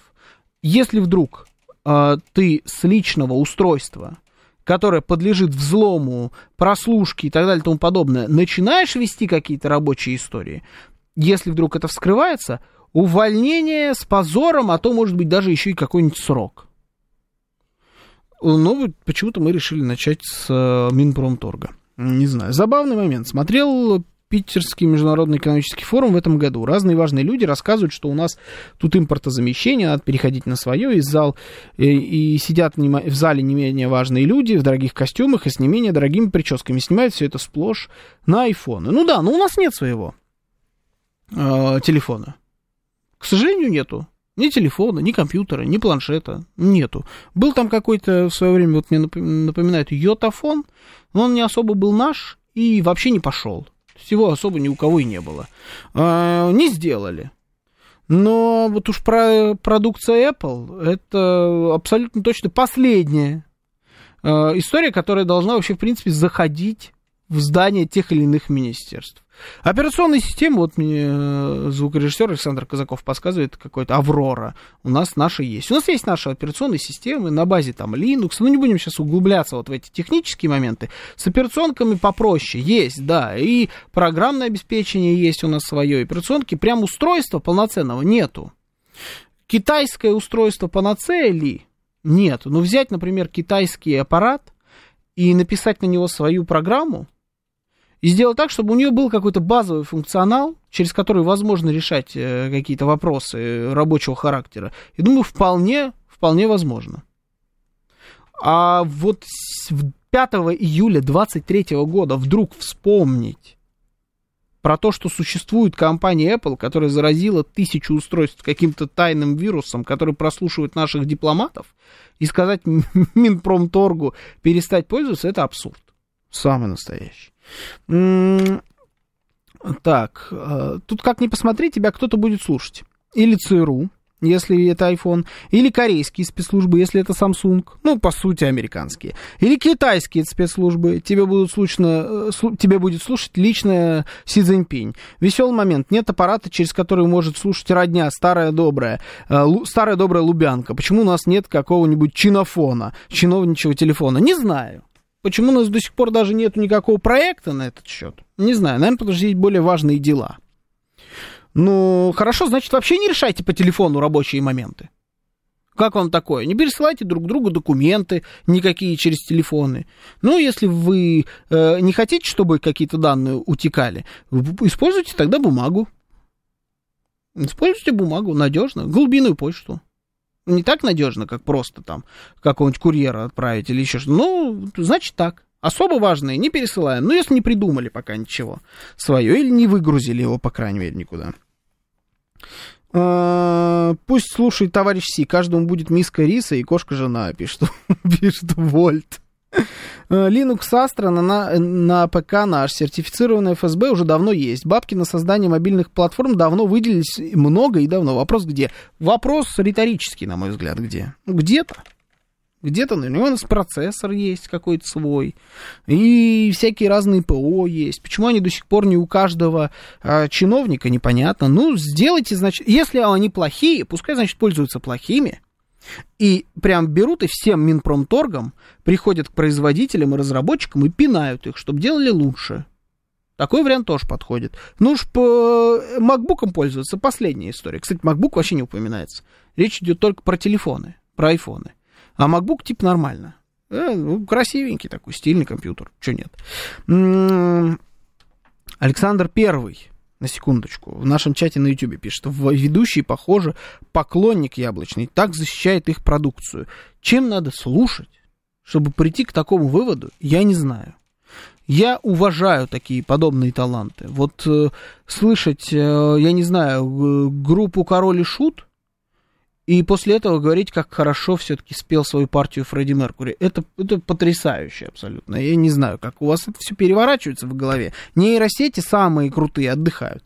Яблочная продукция, пишет Виталий Филипп, это мистер Сидор. Да, это правда. Вот туда вот бы, а, а, в айфоны, закачать им на этот вирус, мистер Сидора, показать, что такое настоящая дрянь. Вот это было бы круто. Мы столько стиралок и микроволновок из Украины вывезли, неужели на телефоны чипов не хватит? Все на ракеты. Все на ракеты. Я вам так, знаете, по секрету скажу, э, нет никаких проблем с закупкой чипов. Вообще.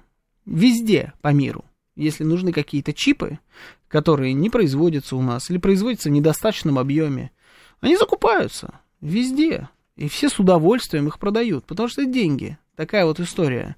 Э, главная э, сложность это логистическая сложность. Ну, просто так как-нибудь довести до России. Все остальное закупается. Если в этом случае Минпромторг, ну, так это тоже, знаете, не настолько тайная информация. То есть я ей владею, не имея доступа к вражескому вирусу на айфонах наших дипломатов или там каких-то работников министерств. Тем не менее, эта информация у меня есть. Сегодня на работе просто говорили про «Москвич-3», пишет F. А, теперь у меня куча рекламы и смс с предложением его купить. говорили не по телефону. Ну да, это классика. Ну, во-первых, э, в, любом, в любой непонятной ситуации идите и покупайте «Москвич-3». Это, по-моему, просто логичное действие. Это раз. Два, ну, а что поделаешь? Такой мир. Ну, то есть, я говорю, люди, которые думают, что телефон пожирает какую-то информацию благодаря вирусу, это люди, которые живут в своем мире. Я надеюсь, что это Э, что люди, которые принимают решения и делают подобные заявления, делают их просто для того, чтобы было как-то легче, что ли, обосновать подобную историю. Олег спрашивает, а у вас э, смартфон какой марки? Марки Apple. Ну, я не работаю ни в Минпромторге, я не дипломат, не сотрудник ни одного из министерств и не обладаю никакой секретной информацией вообще. Ну, и либо обладаю, но ее нет у меня в айфоне. Вот так вот. Вдруг обладаю все-таки. Телефон H2, защищенный сотовый телефонный аппарат, имеет сертификат использования в зданиях различных ведомств. Раскладушка с аппаратно размыкаемым микрофоном. Сознанием дела пишет Сэмпер. Ничего не слышал про такую раскладушку, верю, что она на самом деле существует. Попробуйте купить процессор или АЦП в милитаре исполнении, который и по климату, и по вибрации проходит, чтобы на самолет или танк поставить, пишет Константин. Я не буду пробовать.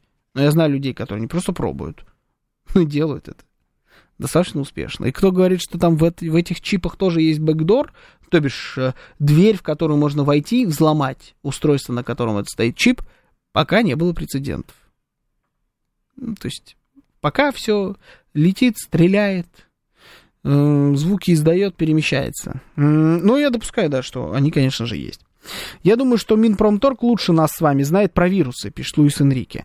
А, я теперь не буду говорить по телефону с людьми, у которых айфоны.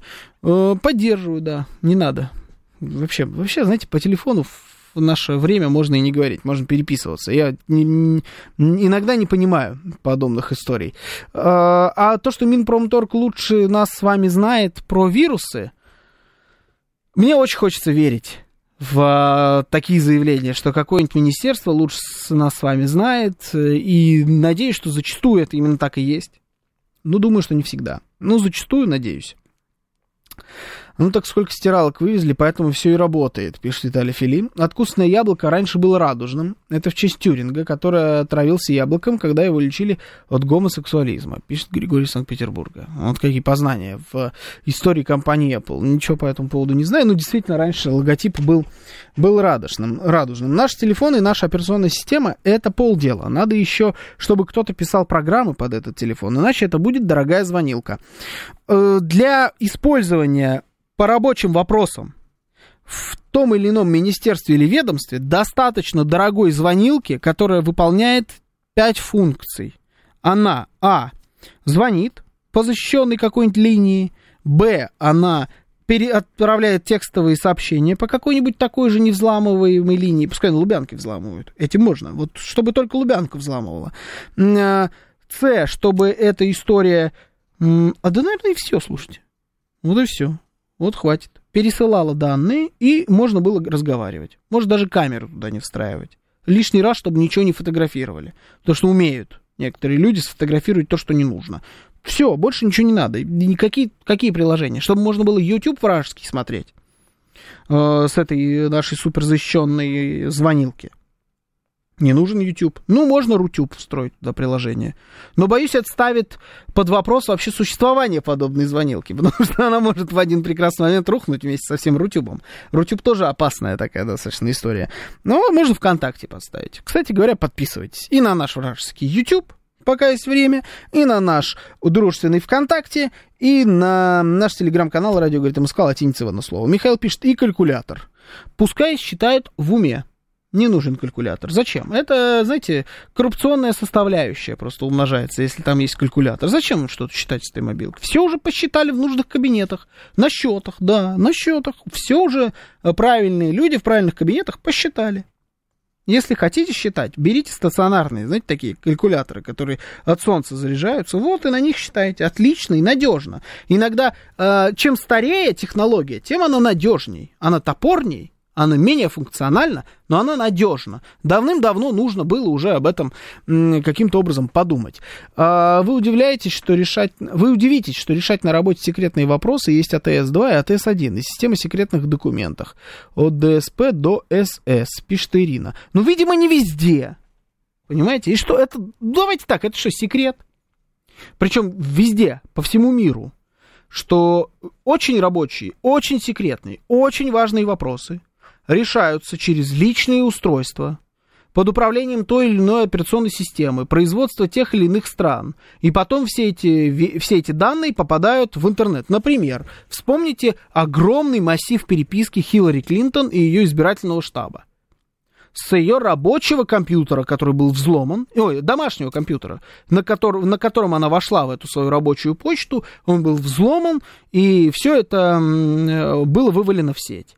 Вспомните про э, короля всех вечеринок на свете, Хантера Байдена, человека, который огромное количество как конфиденциальной информации с грифом совершенно секретно, так и просто информации, которую лучше бы никто не видел, держал у себя на ноутбуке, который он пошел и сдал в ремонт. И оттуда все выгрузили. Идиоты бывают. Идиотов среди нас всех очень много. И иногда они о банальных абсолютно вещах не думают, и поэтому прокалываются. Надо сделать так, чтобы прокол был невозможен чисто физически. Не давайте возможно, не, не надо уповать на интеллектуальные способности тех или иных людей, в руки которых может попасть конфиденциальная информация. Вот и все убираем просто вот эту территорию риска и спокойно себе живем припеваючи. Надо посмотреть YouTube. Дома есть рабочий iPad, ой, домашний iPad, берете, с него залезаете, вы очень любите технику Apple, с нее все, что хотите, смотрите, хоть обвешайтесь яблоками с головы до ног. Но на работе топорная, э, очень простая технология, но которая позволяет выполнять нужные рабочие действия. Вот все. Вот такая вот у нас сегодня своеобразная была программа «Отбой». Услышимся с вами уже завтра. Меня зовут Георгий Бабаян. Сейчас рубрика «Русский язык». Всем счастливо.